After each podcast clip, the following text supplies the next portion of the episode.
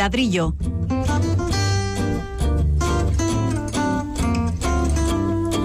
El programa divulgativo de Radio Vitoria dedicado a la arquitectura y el urbanismo.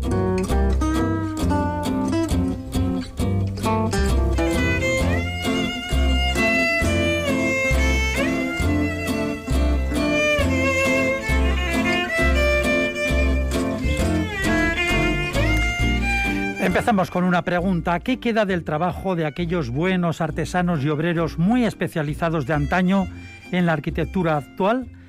Repasaremos esos viejos oficios y técnicas que tan importantes fueron en las construcciones de hace tiempo y veremos si todavía hay espacio para ellos.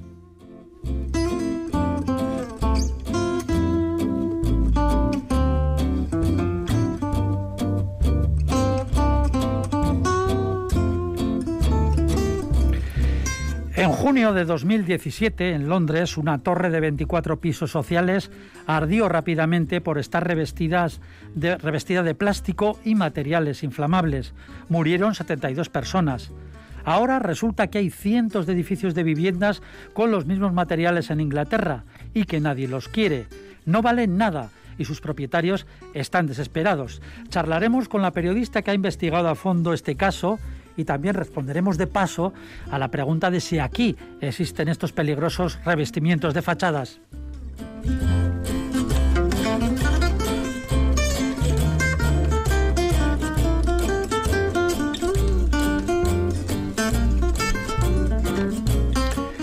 Con su experiencia y sus conocimientos nos acompañan como siempre en el ladrillo nuestros colaboradores, los arquitectos Pablo Carretón, bienvenido. Un saludo. Y Fernando Bajo, un saludo. Muy buenas. En el control de sonido está Estíbal y Gonzalo. Les habla Paco Valderrama. Para preguntar y proponer temas, pues ya saben lo que les contamos siempre. Disponen del correo electrónico elladrillo.eitv.eus, el WhatsApp de Radio Vitoria 656-787-180 y el contestador de la emisora 945 01 25 50. Empezamos ya.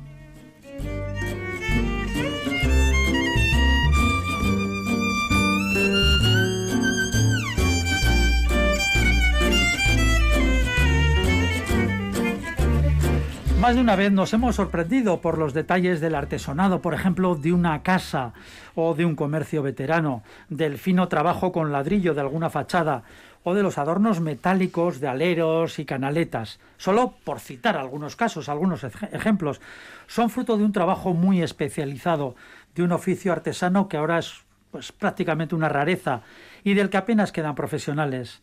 Ya no hay sitio para la artesanía en la arquitectura moderna. Pero empecemos por el principio. ¿Cuáles son o eran los oficios artesanales más importantes en la construcción? Eh, bueno, vamos a ver. Eh, en la arquitectura actual, en la construcción actual, pues es, son casos muy excepcionales en los que se utiliza ya los trabajos artesanos.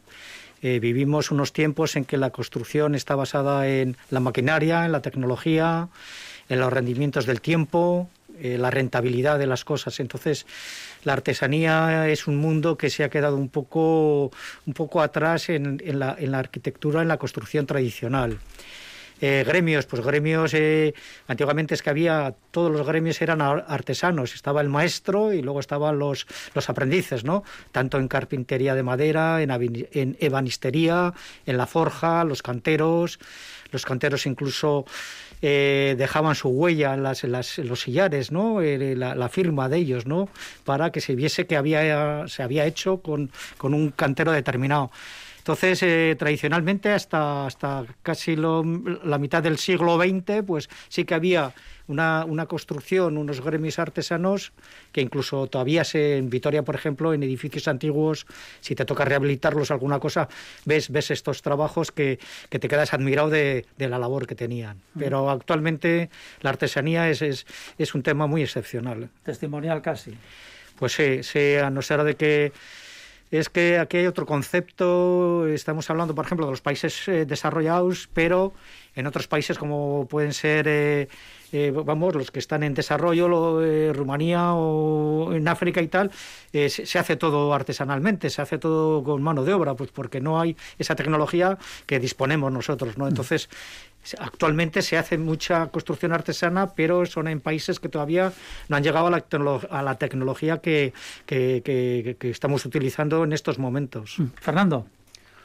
Sí, es verdad que, la arquitectura eh, se ha industrializado. ¿no?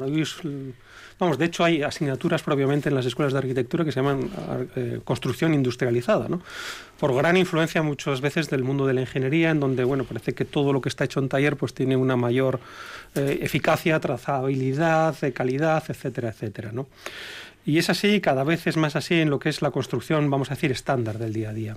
Y de todos modos quiero decir que hay corrientes en el mundo de la arquitectura importantes, cada vez más importantes, además, que reclaman precisamente el rescate de estos gremios. ¿no? En concreto voy a, citar ¿no? unos premios que se instauraron en el 2017, que son los premios de las artes de la construcción, eh, amparados por, por, el Ministerio de Fomento, pero amparados también por una fundación que es la de Richard Dreyhaus, que es un, bueno, era, porque murió este año, un filántropo norteamericano que invertía dinero en estas cuestiones y que se dedica precisamente a recuperar estos gremios, a potenciar estos gremios. Y esto aquí en España, no es a nivel mundial, sino, sino aquí. ¿no?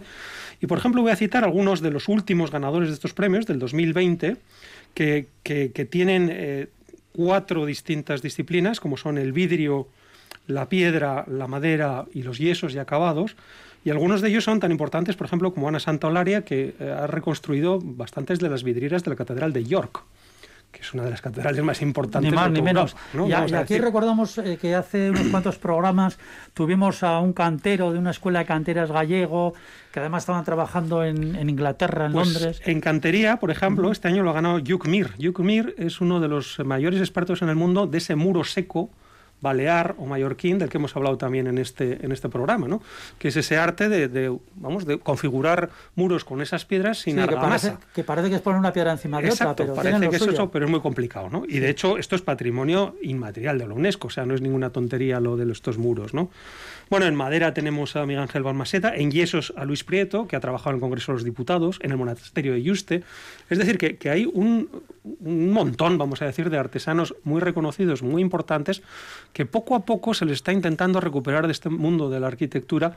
Es verdad que mucho de cara a la rehabilitación, porque se necesitan muchas veces el mantenimiento, la reparación de, estos elementos, pero también en obra nueva, en aquella arquitectura de corte más tradicional o en aquella eh, clientela, vamos a decir, que, que, admira, que respeta y que le gustan estos trabajos. Y que tiene dinero para pagarlo. Y que, tiene dinero, aunque yo, vamos, en un congreso que estuve en esto, realmente lo que ellos exponían es que no era tan caro como parecía, ¿no? Porque muchas veces os parece que una forja, por ejemplo, pues puede ser algo prohibitivo. Pues no, yo me acuerdo de los dos herreros que, se, vamos, que defendían y que realizaban esto y comparaban allí los precios y tampoco era una cosa exagerada, ¿no? Y en concreto, por si quiere algún oyente interesarse por esto, hay eh, una red nacional de artesanos de la construcción. Existe una web, si lo teclean en internet ahí lo encontrarán, que está amparada por el Instituto de Patrimonio Cultural Español y que tiene más de 400 artesanos de diversas disciplinas y de una calidad altísima. ¿no? Y además, además de algún oyente, nos lo vamos a aplicar nosotros y vamos a hablar con esta gente dentro de, unos pues, cuantos programas. Pues sería fantástico porque además es gente que, que, de una manera muchas veces pues es un poco outsider ¿no? de este mundo industrializado en sus pequeños talleres, es capaz de hacer cosas fantásticas, bóvedas tabicadas, taraceas, artesonados, cosas que realmente dices, esto, esto es imposible que sea de hoy. Pues de hoy en día, con una calidad fantástica y además con un reconocimiento incluso del premio Hispania Nostra que tiene esta red. ¿no? ¿Dónde ha dicho que era la dirección? Red Nacional de Artesanos de la Construcción. Con ah. teclear eso sale perfectamente y ahí está el directorio de todos los que están apuntados, que además es una red que va creciendo. Ya te digo que, que esto tiene 4 o 5 años y ya son 400 artesanías las que están ahí introducidas. Pues fíjense que teníamos el temor de que ya no quedaran artesanos, es decir, ya como no hay trabajo, pues eh, la gente mayor va desapareciendo, se va jubilando, va, va perdiéndose el oficio, como pasa con muchas otras cosas. Pero bueno, parece que no. Sí, la verdad es que sí, sí, son, son la excepción que, que, marca la regla, como se dice, ¿no? Porque aquí en Vitoria la verdad es que yo desconozco un poco qué trabajos artesanales se pueden hacer me viene a la memoria que sí que ponemos en valor eh, cuando vas por, por, por, una calle, ves una tienda que pone pues un bolso hecho a mano, ¿no? Mm. Un bolso de cuero, un bolso de, de lana, ¿no? El, el, el, que venga luego esa frase, ¿no? Hecho a mano, le da ese valor, ese plus de, de valor que puede tener eh, eh, ese, ese, ese, pequeño detalle, ¿no? El hecho a mano. Entonces, volvemos a, a, valor, a revalorizar eh, este, esta idea, ¿no? Esta idea artesana. Hay otro concepto también, hablando de, de arquitectura, eh, quizá eh, en los proyectos que vemos en revistas o, o vemos por internet, etcétera, el hecho de ver, por ejemplo, los bocetos hechos con acuarela, hechos con lápiz, eh, proyectos hechos con escuadra y cartabón como se hacían antiguamente, o sea, dejando a parte un poco el instrumento que es el AutoCAD, que es el que, el que te, te agiliza bastante ese trabajo. Aclaremos repente... que el AutoCAD es un programa de ordenador Eso dedicado es, a la arquitectura que hace los planos. Bueno. Eso es. Pero se, eh, valoras, valoras que de repente haya un proyecto publicado que, que de repente haya lo, lo que comento, esas, esos tres de esas acuarelas de Stephen Hall, eh, esos, esos dibujos ¿no? de, hechos a escala, hechos con, con lápiz, con lápiz de color, etcétera. Entonces, eh, choca porque estamos viviendo en un mundo completamente mecanizado, incluso los proyectos, y de repente aparecen estas cosas otra vez hechas a mano, pero que están pensadas, están pensadas, están dibujadas, están analizadas, ¿no? etcétera. Incluso ves esos borrones en, esa, en esos dibujos, en esas plantas que, que, que han modificado lo que es un, un, espacio o una ventana o lo que sea. ¿no? Entonces, esa calidez eh, resulta agradable de, de, de, ver. Por cierto, eh, ustedes eh, cuando presentan un proyecto con sus planos, le, le, meten acuarela y estas cosas, supongo que... Pues... Usted igual sí.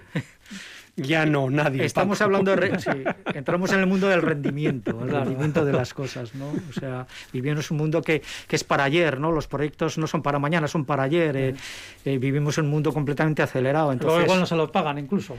Eh, si bueno, se presentan esa sería otra cosa. Bueno, concursos nunca, desde luego, pero eso está aquí establecido no, de esa manera. Los concursos, evidente que no. Lo que está claro es que la arquitectura sigue siendo todavía una labor bastante artesanal. No hay que pensar que siempre al final sí. hay hay un oficio que es el que, el que instala el grifo, el que coloca el lavabo, el que cuelga la puerta, el que lija el parqué, el que clava el rodapié, etcétera, etcétera, ¿no? Y muchas veces la juzgamos como si fuera un proyecto totalmente industrializado, como si un robot hubiera puesto, pues eso, la, la ménsula o el parabrisas de un coche, ¿no? Pues no es así, ¿no? Aquí se ponen los cristales todavía a mano, se cuelgan las puertas, se atornillan las ventanas y siempre hay detrás a alguien que, que lo ha hecho, ¿no? Entonces, ese factor eh, humano, ese factor de mano, ese factor artesanal que hay en el fondo, sigue siendo importante y probablemente sea una de las profesiones en las que todavía eh, se conserva ese carácter. Bueno, no cabe sí. duda que, que se utiliza artesanos y además de forma muy importante, por ejemplo, pues en los grandes edificios, estos edificios de lujo, de, eh, rascacielos en China, por ejemplo, en Dubái, donde llegan pues eh, patrullas de, artesanos para dejar los techos con una eh, unas filigranas, una, pero bueno, claro, eso son situaciones completamente completamente excepcionales y luego también que muchos de estos artesanos vienen, como decía Pablo, de países que mm, están menos desarrollados, donde la artesanía es el pan nuestro de cada día. Sí, sí, ahora cada vez está más cotizado esos trabajos artesanales. Uh -huh.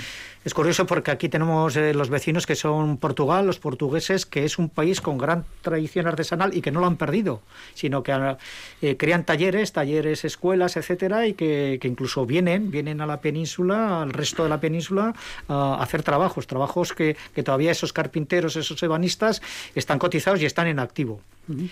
Volviendo un poco al tema de, de, de esta rentabilidad de, del tiempo, etcétera, ¿no?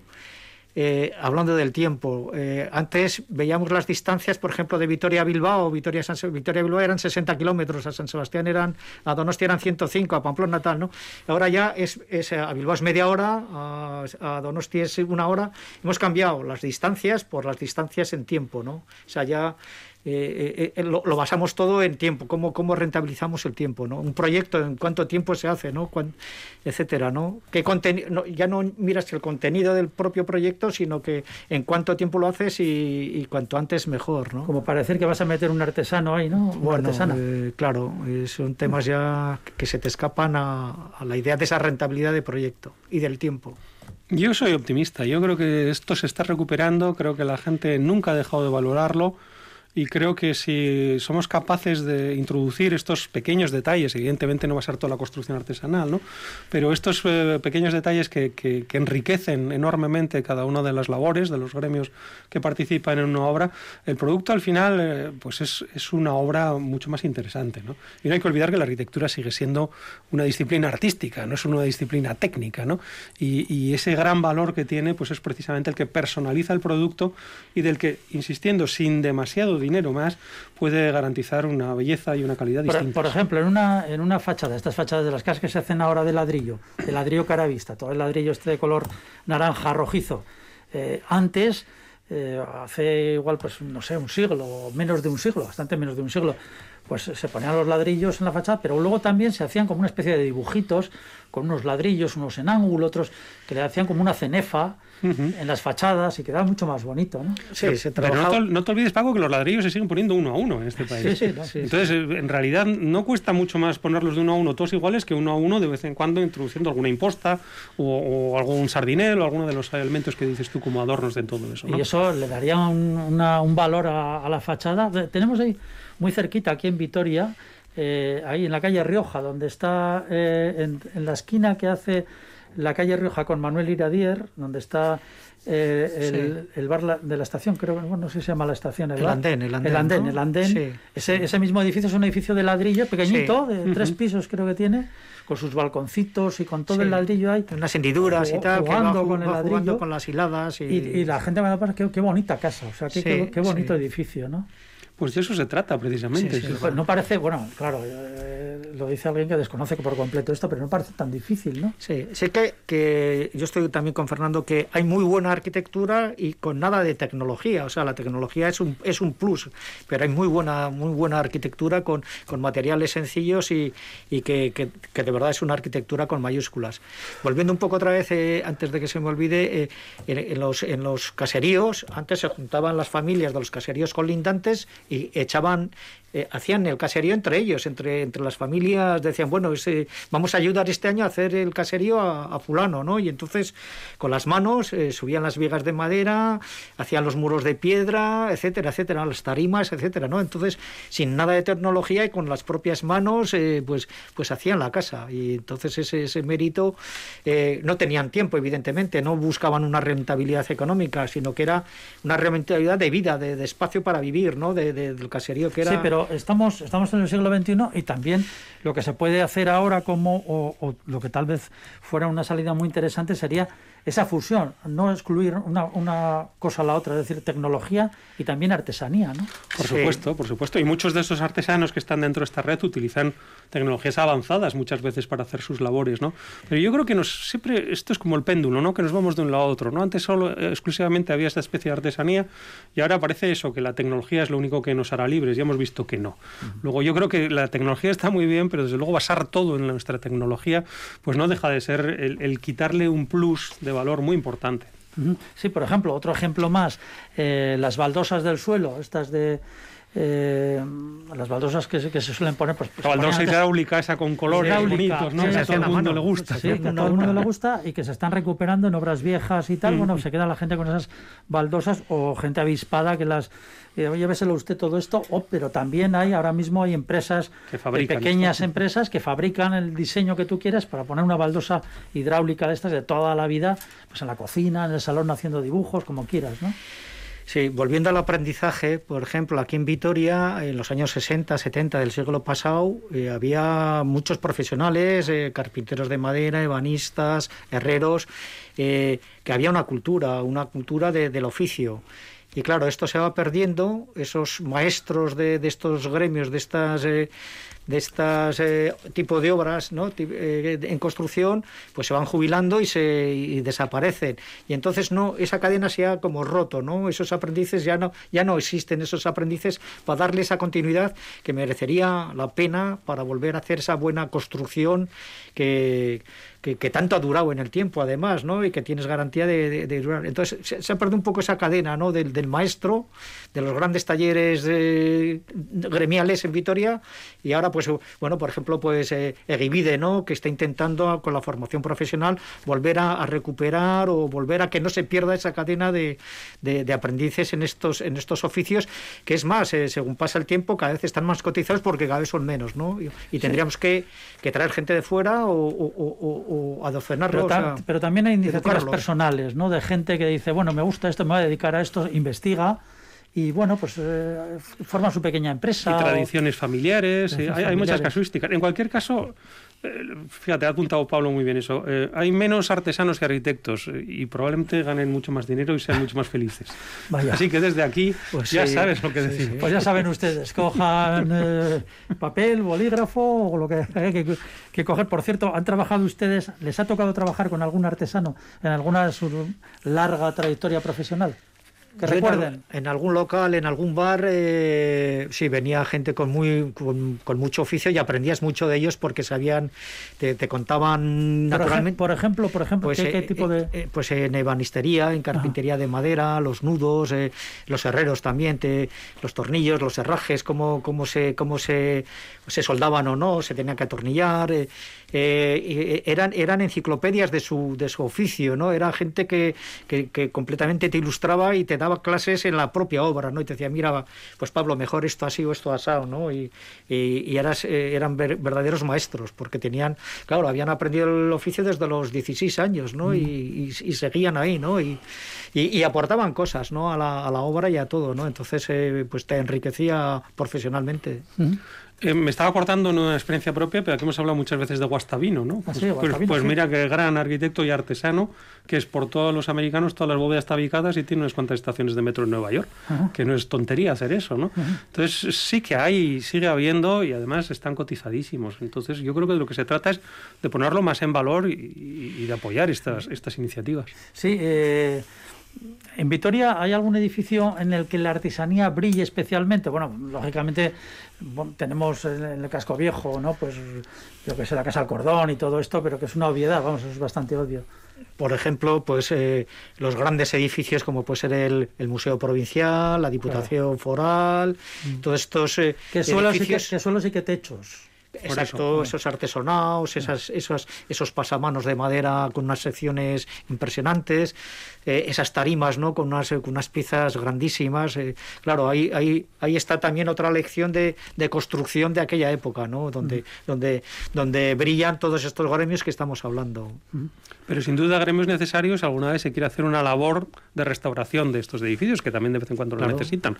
O sea, hay que encontrar a gente que sea capaz de, de reparar y de, y de, vamos, y de enmendar muchos de estos elementos que ya existen. Y luego tenemos, claro, los casos que hablábamos antes al principio, bueno, los que ya el, el, cheque está encima de la mesa, gaste usted, por ejemplo, se acaba de reinaugurar después de no sé cuántos años de reforma en Madrid el Hotel Ritz, el famoso y lujosísimo Hotel Ritz, bueno, es una, una locura, hemos estado mirando un poco documentación, es una locura, desde bordadoras hasta, hasta gente que tarceado, o sea, bueno, claro, no le voy a decir lo que vale lo que, vale la noche o lo que vale, no sé, el tomarse algo allí, ¿no?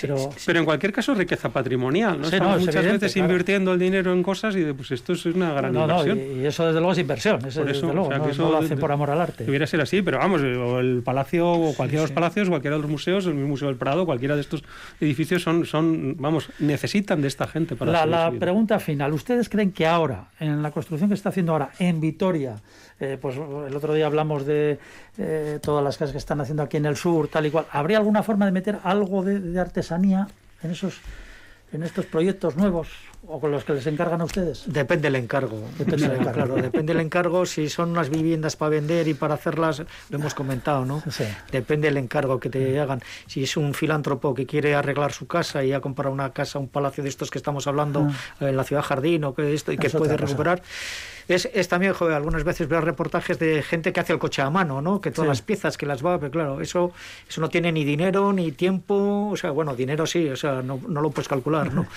Eh, alguien que, pueda, que quiera hacerse ese, ese tipo de, de, trabajo, pero que es muy, muy singular. Por ejemplo, los techos tampoco es tan complicado ahora poner pues un poquito de...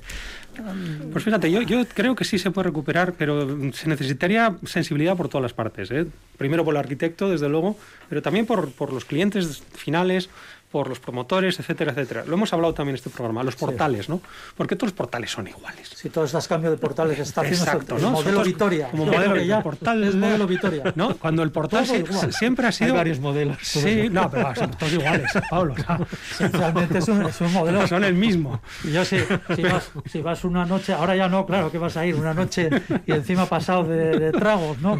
No, no, Te no equivocabas sabes, de cuál- portal. no sabes cuál es tu portal. Todos están modernizados, todos son iguales. Pero en cualquier caso, fíjate que los portales siempre eran la nota distintiva de la casa, era la tarjeta de presentación. Fíjate qué portales hay todavía en muchas ciudades, ¿no? y están llenos de esta artesanía, ¿no? De grandes gremios que, pues, un techo o una lámpara o el pasamanos o las escaleras de entrada, los mármoles, los frisos. Bueno, todos esos detalles que hoy los ves y dices, uy, qué, qué, qué, qué bien, ¿no? Eso se podría hacer hoy día, se podría incluir hoy día. Mira, joder, sin ir más lejos, yo en el portal del estudio en la calle San Antonio tengo en el techo unos querubines, un fresco que todavía está, una moldura y vamos, es lo único que tiene de, de valor. Pero mira, el que bien días cuando entras a trabajar ves a los es maravilloso. tienes- que te ¿Ves bendicen. eh? Sí, ¿Tienes sí. querubines en el portal? Sí, sí, sí, en el techo, sí. Y luego echo de menos también, había una aldaba, que Ah, sí. se llamaba con la aldaba. Sí, pero sea, esa- sí. Y esa la robaron. Esa es la roba, normalmente la roba, Sí, ya no quedan. la robaron. Y era curioso porque el código era, pues no sé, daban un, un golpe y sería el primero, dos al segundo, no sé cómo era un poco el, las claves de esto. Ya hay pero- portero automático, señor Carretón. de esa parte. Oye, pues igual hay que volver a la aldaba. Deje- de deje- artesanos. dejamos la... no- sí. Lo que, no, lo que sí que me interesa es la, eh, la dirección que ha dado Fernando sobre la asociación esta de, de artesanos. Me A parece eso los vamos a tener aquí. Repetimos, repetimos. Red. Nacional de Artesanos de la Construcción. Pues sí, sí. Es bien fácil. Y además, eh, si hay alguien que tiene vocación, igual puede encontrar ahí algo. Bien, lo dejamos aquí por ahora. Vamos a seguir con más cuestiones relacionadas con la construcción y tenemos una, una historia ahora muy dura, muy dura, pero muy interesante.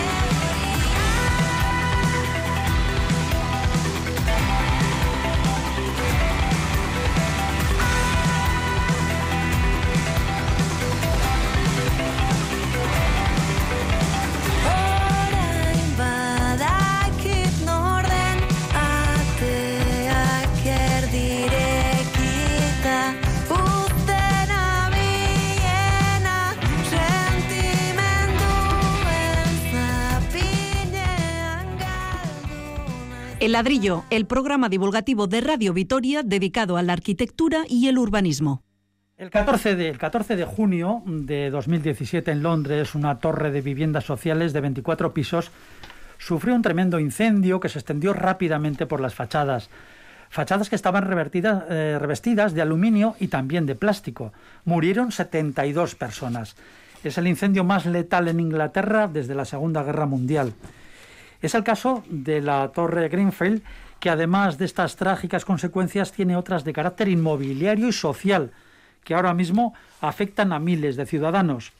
La causa es que hay muchos edificios con este peligroso revestimiento en el Reino Unido.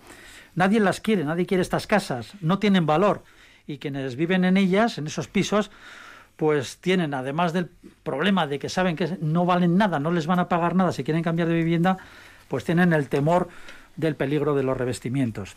Lo ha contado con todo detalle en un gran reportaje publicado en El País la periodista residente en Londres, Estefanía Gosser. Estefanía Gosser, bienvenida al ladrillo.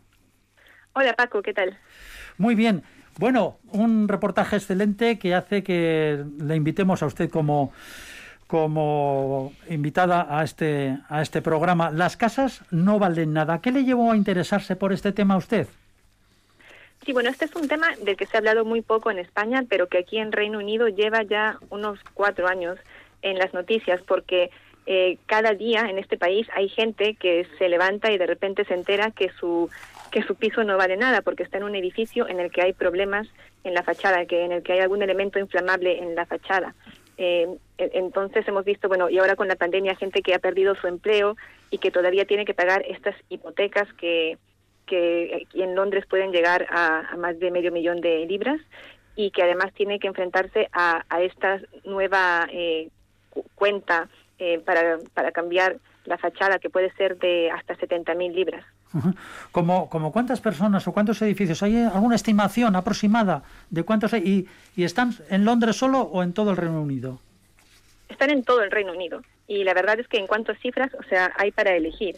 Pero eh, el, el estudio más reciente es el que hizo el diario The Telegraph, que ellos encargaron un estudio y que decía que eh, hay unos 870.000 propietarios eh, de pisos en edificios de más de 18 metros que tienen pro- problemas de revestimiento. Y este es solamente eh, problemas de revestimiento, que, que es inflamable. Pero si se tienen en cuenta otros elementos de la fachada, como por ejemplo eh, paneles de las ventanas que también son inflamables, o si se tiene en cuenta, por ejemplo, alguien que tiene un balcón y el suelo del balcón está hecho de madera, pues el problema afecta a hasta 4,5 millones de propietarios. Bueno, usted habló con eh, muchas personas afectadas. ¿Nos puede contar un poquito cuál es eh, su situación, eh, ese punto seguro de, de desesperación que tienen? ¿Qué es lo que les pasa? Sí, eh, bueno, como el reportaje era para el país, hablé con, con afectados que eran españoles y bueno, también con una pareja que no eran españoles, eh, pero que querían mudarse a España. Y eh, eh, bueno, el, el problema que tienen es, eh, en primer lugar, que les han subido el, el precio de los seguros de la casa, ¿no? Ellos cada año pagan un, precio por el seguro del edificio y en algunos casos se ha incluso triplicado a raíz de que se descubriera que en su piso hay materiales inflamables en la fachada. Y luego después también, eh, apenas se descubre que hay eh, algún material inflamable en tu fachada, el gobierno te obliga a que contrates una alarma antiincendios eh, que alerte a todo el edificio. Aquí todo el mundo tiene una alarma antiincendios que si en la cocina hay un incendio, pues en tu casa suena toda la alarma, ¿no? Pero ahora, si en tu cocina hay un incendio, tiene que haber una alarma que, que avise a todos tus vecinos. Y esas son más caras y hasta que se pongan de acuerdo todos los vecinos y todos paguen y se pueda comprar la alarma, eh, estás obligado a pagar una cosa que se llama la patrulla despertadora, que es un La, la- perdón, perdón, eh, Estefanía, la pat- patrulla despertadora. Sí, es un nombre un poco, un poco peculiar porque es gente que camina por tu edificio eh, 24 horas al día, 7 días a la semana con una bocina en la mano y si hay algún incendio ellos tienen que tocar la bocina por todo el edificio eh, para avisar a la gente de que hay un incendio. Y entonces eso es un gasto importante porque estamos hablando de tres personas al día que tienes que contratar durante, los, durante toda la semana. Y en un edificio, por ejemplo, aquí en Londres, lo que hicieron los vecinos fue contratarse a ellos mismos eh, para, para no, no gastar tanto. Y incluso había una vecina, por ejemplo, que había perdido su empleo, entonces así como que tenía un salario. Pero apenas se enteró la compañía de seguros, eh, les dijo que eso eh, no lo podían hacer y les obligó a contratar una empresa privada. ¿Y qué dicen las constructoras y las autoridades? Se han, tomado, se han tomado medidas, parece ser, pero bueno, no sé si tiene la gente, parece que no tiene dinero para pagar. Eh, le subvencionan, eh, se, se hace cargo el, el gobierno, al fin y al cabo se ha permitido el que esto se, se hiciera en su tiempo, ¿no? Sí, claro, aquí la gran pregunta es quién va a pagar por esto, porque eh, el gobierno ha pedido que no lo paguen los propietarios de los pisos, eh, pero no ha tomado ninguna medida para que esto sea así. Eh, las constructoras dicen que ellas cumplían la normativa en- al momento de construcción. Y aquí los pisos, dependiendo del piso, tienes una garantía de entre 6 a 10 años. Y estamos hablando de pisos que, que se compraron, muchos de ellos hace más de 10 años. Entonces la garantía ya no, ya no les cubre. Y, y luego además tiene, bueno, el gobierno ha dado ayudas de, eh, me parece que son 5 mil millones de libras más o menos, eh, pero el Parlamento ha dicho que esto, eh, este problema para solucionarlo seguramente eh, se necesiten más de 15 mil millones de libras.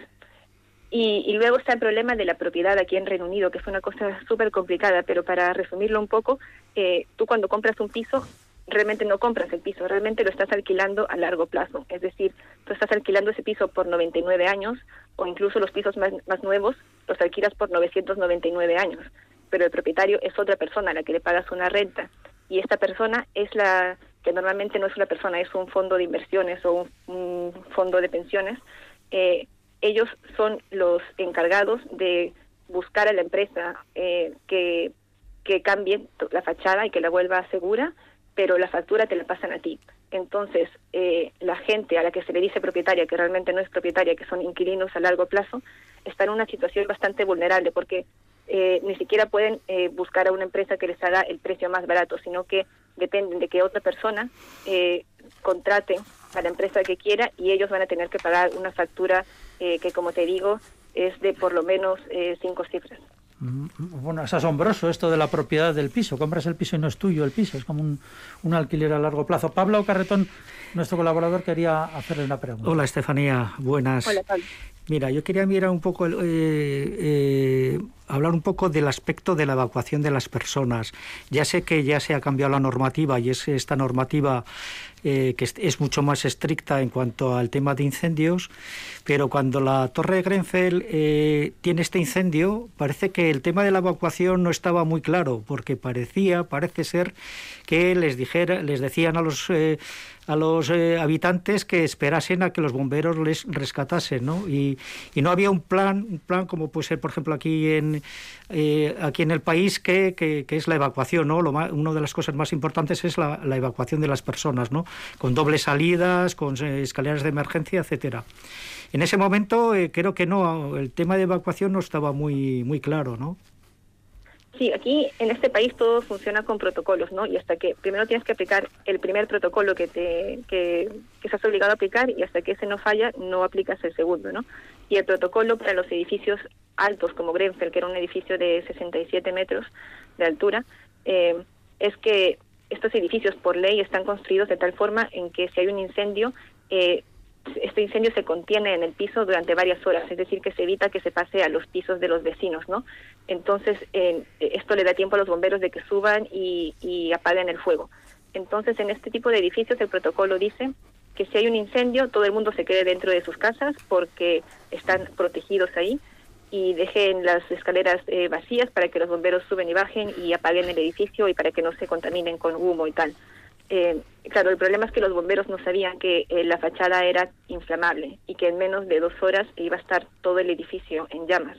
Entonces, para el momento en el que se dieron cuenta de que ese protocolo no era el adecuado para ese edificio, ya habían 72 personas que sí les habían hecho caso, porque muchos no, hicieron, no les hicieron caso a los bomberos y salieron, pero hubo 72 personas que sí les hicieron caso y que ya estaban en una posición en la que les era imposible escapar y que terminaron falleciendo. Entonces ahora eh, lo que se ha hecho es que apenas se detecta un material inflamable en tu fachada, tu protocolo ya no es de resguardarte en casa, sino de evacuación inmediata. Y por eso es que se obliga que haya una brigada despertadora eh, o una alarma que avise a todos los vecinos. Bueno, pues es impresionante lo que nos ha contado nuestra invitada hoy, Estefanía Gosser, de este tema. Lo ha trabajado sin duda a fondo. Fíjense todo lo que nos ha contado. Eh, ¿sigue, ¿Sigue con ello o todavía, supongo que habrá noticias al respecto, como, como comentaba al principio, ¿no? Sí, por ejemplo, ahora se ha, descubierto que hay eh, un revestimiento que es muy popular y que al parecer es más eh, inflamable todavía, que es el laminado de alta presión. Entonces yo creo que a, medida de que siga pasando el tiempo se van a ir descubriendo cosas nuevas, ¿no? Entonces yo se seguiré viendo desde cerca, por si acaso. Muy bien, pues enhorabuena por ese increíble reportaje que nos ha trasladado aquí al ladrillo con esa cortesía de buena periodista Estefanía Gosser. Muchísimas gracias y que vaya todo muy bien, que siga con los estupendos reportajes. Muchas gracias, un saludo a todos. Un, un saludo, saludo un saludo. Bueno, ¿qué os parece? ¿Qué les parece a ustedes eh, ya aquí en Vitoria? Lo, lo que tenemos que eh, primero, la primera pregunta es, ¿aquí existen esos materiales? A ver, aquí existen esos materiales. ¿Qué me dice? Claro que existen, en todo el mundo existen, ¿no? Esos materiales están producidos por multinacionales. Realmente existen en, en todo el mundo. Lo que ocurre es que aquí, eh, en realidad, no se pueden introducir materiales que no sean absolutamente ignífugos. Que es un poco también lo que pasó en Inglaterra. Es decir, l- leyendo un poco sobre este asunto, las especificaciones técnicas de la rehabilitación de este edificio, que era de 1967, cuando en 2015 se rehabilita, eh, quienes hacen el proyecto especifican claramente que no sean eh, inflamables, evidentemente. ¿no? Pero ¿qué es lo que ocurre? Que, precisamente por abaratar, eh, se aplican los materiales que no eran exactamente los mismos que estaban especificados en el proyecto, aunque eran del mismo fabricante realmente. Esto, claro, es una contradicción con esa precaución y es una contradicción con esa precaución que al parecer en todo o en muchos edificios de estos se ha, se ha dado, ¿no? Y ese es el gran peligro que existe. Aquí estamos obligados a que los materiales sean ignífugos, punto, primero. Que no se hayan aplicado o que se hayan aplicado, eso en cada caso habría que mirarlo. Pero aquí no podría pasar eso en teoría. Por otro lado, aquí el código técnico también, en sus especificaciones, eh, lanza ciertos apartados importantes para evitar estos casos. Porque uno de los problemas principales del el edificio Grenfell no es solo que el material es eh, inflamable. Es bueno, que perdón, del edificio este en concreto y otros miles que hay. otros muchos, otros muchos.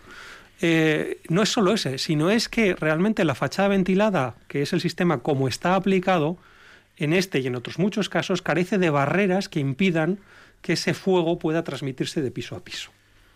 En nuestro código técnico, en el, en el, vamos, en el documento específico de protección contra incendios, el DBSI, dice que tiene que haber barreras intermedias que impidan que esa propagación de fuego vaya de piso en piso ¿Y de qué son esas barreras? Eh, de algo que por supuesto sea Sí. ignífugo. Es Sí. decir, aquí pues o una marquesina o una distancia de más de 60 centímetros de un material que puede ser hormigón, ladrillo o algo que no, que no prenda, que no propaga el fuego.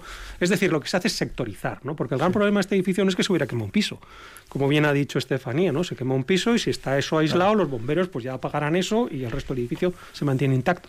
El gran problema de esto es que había una fachada que era continua y que entonces el, el incendio fue por por fuera, vamos a decir, por la fachada. Sí, además entre, entre el revestimiento y el muro viejo, el Eso muro es. antiguo, había 5 centímetros de aire. Eso es lo que decimos, es la fachada ventilada. Que, que encima hacía eso de chimenea. Que encima hacía de chimenea porque lo que estaba protegiendo, eh, Ujú. la protección era, era, de plástico. Entonces, Bueno, como, como en todos los accidentes se juntan muchos factores. ¿no? Primero, pues eso, el, el material exterior no era ignífugo. El aislamiento interior tampoco lo era. Cosa que eso ya es más raro, porque normalmente suelen ser todos ignífugos. Pero es que encima no está esa sectorización que es fundamental para aislar el fuego en un determinado lugar y que no se propague por toda la fachada, que es lo que pasó aquí. ¿no? O sea que con la normativa actual esto sería impensable, sería prácticamente imposible. ¿no? Pero es verdad que, que existen materiales que no son ignífugos, existen materiales que se han utilizado muy mal en construcción y sobre todo existen muchas veces estos, estos desconocimientos y estos errores que se suman y que al final pueden crear estos problemas. Sí, la verdad es que, bueno, estamos hablando de un edificio de 24 plantas, pla- de 24 alturas. Entonces, claro, estamos entrando en una zona de riesgo en cuanto a evacuaciones. Perdón, eh, para una orientación, en Vitoria el más alto tiene 20, prácticamente eso, ¿no? 20, creo, las 20 que... plantas. en, En- en en Salburúa, Salburúa. Creo, en Ujú. Salburúa las cuatro o cinco torres que hay, creo que son planta baja y 20 alturas. Estamos hablando de 24. Imagínense. Entonces, cuatro eh, plantas más. eh, eh, el peligro se, el, el peligro aumenta considerablemente a esas alturas. Aquí, como bien ha dicho Fernando, se sectoriza, ¿no? A partir de unas alturas hay que sectorizar el edificio. ¿Qué quiere decir? Que en caso de incendio en un sector, automáticamente eh, que no se transmita al otro sector para que, además, en estas alturas ya se necesitan pues dos, dos, dos, dos recorridos de evacuación, dos por lo menos, ¿no? Para que la gente se evacúe. Eh, aquí se ha potenciado mucho la normativa de evacuación. Eh, lo, lo primero es evacuar y salvar vidas. Luego, que la estructura del edificio, evidentemente, que es una de las exigencias básicas, se mantenga por lo menos eh, 180 minutos o, o más, ¿no? De, en cuanto a la estabilidad estructural. Eh, y estas exigencias básicas son muy estrictas en el cumplimiento de nuestra, de nuestra normativa actual. Eh, quizá ese, ese, ese, ese edificio de, planta baja más 24, pues, pues tendría muchos, muchos condicionantes y, tendría muchas, muchas exigencias eh, contra incendios. Columnas secas, eh, eh, rociadores de, de, agua, etcétera, etcétera. ¿no? Una serie de condicionantes que, que marca. Por otra parte, eh, si consultas, por ejemplo, a, al Departamento de Bomberos, al Departamento Municipal o Provincial de Bomberos, pues no les gusta nada que los edificios tengan más de, de baja más 12 plantas o 14 plantas sí. en, el sentido, en el sentido de acceso desde el exterior, ¿no? Por estas, estas escaleras mecánicas que sí, cada vez son más, más la altas. la presión de agua, eh, eh, etcétera, ¿no? Sí, bueno, tienen las columnas secas que enganchan, etcétera, pero esas accesibilidades son muy importantes, ¿no? Para que, para que el riesgo sea menor y la evacuación sea lo más lo máximo posible. Eh, de todas formas, lo que os ha contado Estefanía que ocurre en Londres es, es bastante asombroso en todo, ¿no? El hecho de que eh, no compres el piso, lo, lo compras, pero no lo compras eh, sigue siendo dueño. Bueno, ya, ya sabes que la, vamos, la gran parte de Londres sigue siendo dueña la reina. La reina, la reina y los eh, duques. Por eso te digo, entonces, bueno, la propiedad en Inglaterra es como todo en Inglaterra, un tanto singular, ¿no? Entonces, sí. eso sí que, sí que es curioso, ¿no? Pero bueno, también es curioso que, por ejemplo, estamos diciendo que los edificios altos sí son mucho más peligrosos y hay que tener más cuidado. Pero en Inglaterra, por ejemplo, estos materiales que tienen que ser ignífugos, eh, ellos los eh, obligan a partir de 18 metros. Consideran que si es por debajo de 18 metros no es tan importante que se pueda quemar el edificio, ¿no? O sea, hay, hay cuestiones normativas muchas veces extrañísimas también, ¿no? Y mucho depende también de eso, depende realmente de la peligrosidad que tiene el edificio para que la gente salga y se escape. Sí, y tienen el problema, has, has comentado un poco el tema de, de, de, de, la propiedad, ¿no? De, normalmente eh, la gente compra, compra, compra la vivienda con una hipoteca, la hipoteca te la sí. da el banco, y el banco ahora, como han cambiado la normativa, eh, te pide un, un, certificado de que, ese, eh, de que ese edificio cumple la, la, la, la, nueva normativa. Claro, si vas a vender un piso anterior a la normativa, el banco no te da la hipoteca pues porque no tiene ese certificado. Para que den ese certificado tienes que adecuar toda la fachada gastándote lo que ha dicho Estefanía, pues eh, 70.000 libras o lo que sea para... Pero eso, pero eso allí. Eso allí, también? sí, sí. Ah, o sea, allí, tienen, claro. tienen el, el, el, el, problema lo tienen allí. Pero no, no des ideas, Paco, porque aquí no, es que podemos hacer lo mismo. Tú imagínate eh, que tuvieses una casa vieja que aguanta 150 kilos metro cuadrado y ahora sí. te dicen que no, que tiene que gastar 300, como sí. la normativa actual. ¿Qué haces? Te tienes que gastar un dineral en reforzar toda la estructura. Claro, claro. O sea, es que cada edificio tiene la normativa de su tiempo, como es lógico. Si vas a comprar un edificio antiguo en, en Londres, eh, a través de una hipoteca el banco no te va a dar porque no cumple la normativa en cuanto a incendios. ¿eh? Si lo vas a, y si lo vas a vender tampoco, pues porque claro. no, vale cero porque no te van a dar la hipoteca para comprarlo. Y si tienes dinero suficiente para comprarlo, te corres el riesgo de que o, o adecuas la fachada o todos los, todos los materiales que tienes eh, incandescentes o, o, o vamos, eh, inflamables, perdón, eh, o, si no, no, no, no lo puedes vender. Uh -huh. Eh, bueno, aquí tenemos también otro tema que no es eh, inflamable precisamente, aunque también tiene lo suyo, que es todo el asunto del amianto, que también se está, bueno, está prohibido, pero se está retirando, pero sigue existiendo en muchos hay muchos edificios y también es un problema. Es un problema y es un problema que además es muy asemejable, a, por ejemplo, a la lámina exterior de este edificio de Grenfell, que era una lámina de composite de aluminio, que son dos láminas de aluminio con una lámina de plástico interior, ¿no?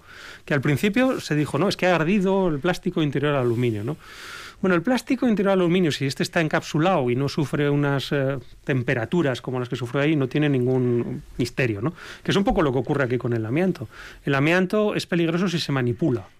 Si no, si no se toca, es inerte. Tenemos todavía muchísimas cubiertas no, pero de, se, de se, se, respira, ¿no? Se respira, pero cuando se manipula, es decir, claro. cuando se corta, cuando se rompe, etcétera, porque es el polvo del asbesto, lo que, lo que es, pero el amianto cuando está inerte en una cubierta no le pasa nada, o sea, le llueve encima, le nieva encima, eh, pero no ocurre nada. ¿no? El problema del amianto es cuando esa cubierta se va a desmontar.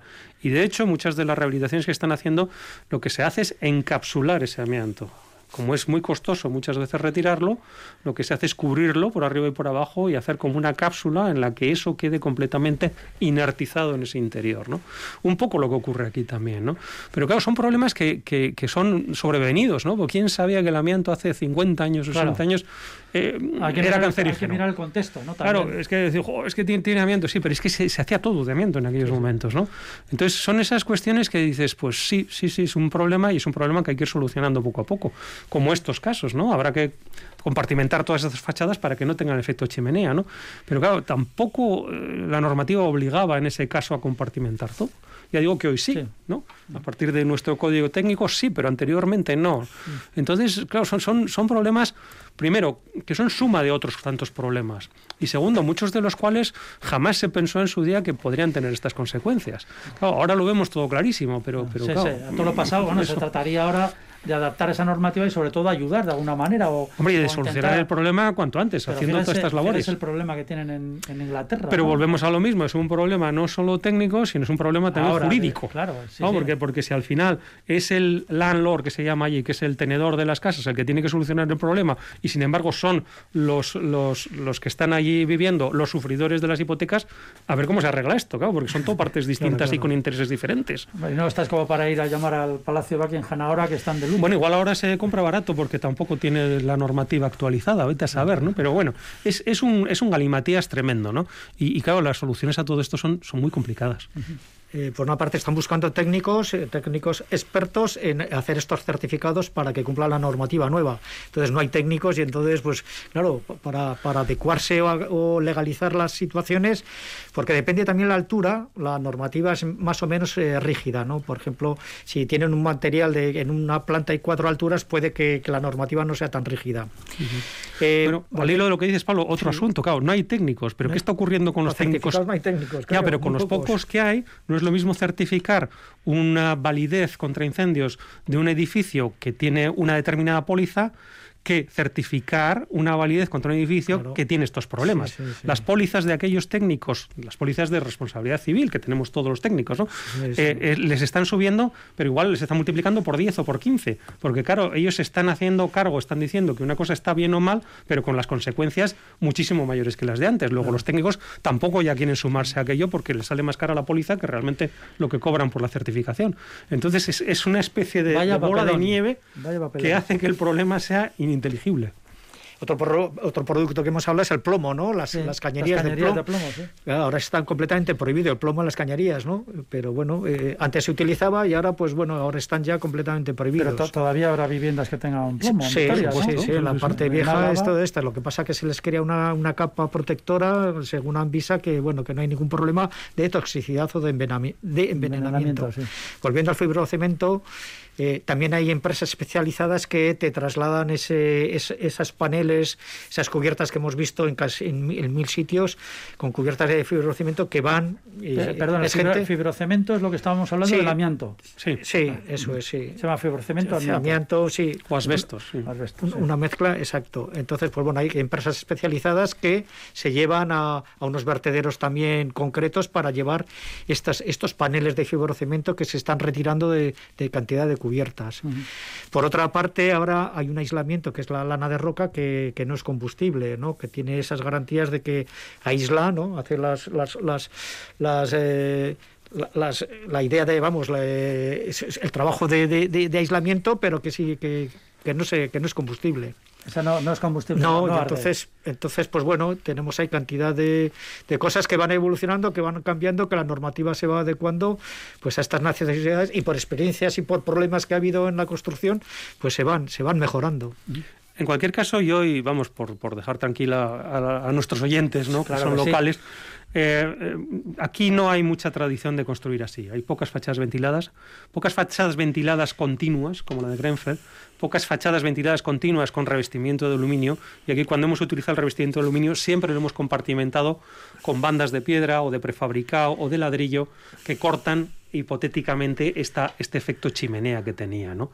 Aquí utilizamos muchísimo la lana roca en exteriores, mucho más que estos paneles que son de PIR, que son un plástico isocianatos y, y muy, muy tóxicos además cuando, cuando arden. arden. Y en principio, bueno, nuestra tradición constructiva, lo decíamos al principio, es como más tradicional, ¿no? más de esos artesanos que llevan durante muchos años haciendo las cosas con la mano y que desde luego no tienen estos problemas. Tendrán otros, pero estos no. Sí, luego además se les exige a todos los materiales que utilizas, tanto en fachada como dentro de la construcción, eh, unos ensayos, una homologación, eh, un cumplimiento de las RFs, las resistencias al fuego, etcétera, ¿no? Va todo ensayado, va con certificados de laboratorio, entonces la mayoría de los, bueno, si no todos los materiales que se utilizan en, en construcción, pues eh, tanto las carpinterías como el ladrillo, etcétera, cantidad de materiales que llevan su propio certificado. Entonces, la garantía creo que es casi, casi al 100%, ¿no? Tenemos aquí un laboratorio, además, de, de la construcción. Sí, sí, materiales de la construcción también. Que sí, sí. depende del gobierno vasco. Pero vamos, en cualquier caso, en aquellos materiales que son antiguos y que igual no han pasado por esos controles que existen hoy día, la manera de ponerlos en obra es muy distinta a la de este edificio. Siempre han estado encapsulados, que es lo que decimos. Luego, su capacidad de, de arder o de quemarse es ínfima, porque están en el interior de albañilerías o de piedras que no, no permiten el paso del fuego. Y sobre todo importante garantizar la evacuación de las personas. En London, por ejemplo, están esas brigadas de que, de que, Es que eso- eh, eso es- eso es tienen ese terror. alucinante, Claro, la- tienen ese terror. casa un ¿no? señor con un- con el un terror. El Es- es terror de que. eso es muy inglés, ¿no? En cualquier otro inglés, sitio sí, ponen sí, una que- bocina automática y ya está. ¿no? No, pues, sí, pero claro, tienes que pagar a tres, 24 horas al día. Claro, claro. El claro. terror del incendio, ¿no? Que la gente. Y encima no puede ser vecino, que es lo, que es no lo mejor de vecino, todo. sí, vamos, sí. No sé por qué. pero En fin, ha sido una, una historia increíble la que nos ha contado con, con todo detalle esas consecuencias de ese tremendo incendio, el más importante letalmente hablando desde la Segunda Guerra Mundial en Londres, con 72 muertos por ese, ese incendio en esa, en esa torre. Y eh, esa parte, aparte de la historia, esas consecuencias, luego hemos tenido también aquí el análisis de nuestros, de nuestros especialistas de que esto pues es- es prácticamente imposible aquí, por lo menos afortunadamente ahora mismo. Así que nada, despedimos a ambos, Pablo Carretón, Fernando Bajo, hasta el próximo ladrillo. Un placer. Hasta la próxima. Y a todos ustedes, pues lo de siempre. Muchísimas gracias por haber estado con nosotros. Sean muy felices, Y cuídense. cuídense y sigan aquí en Radio Vitoria. Agur, chao.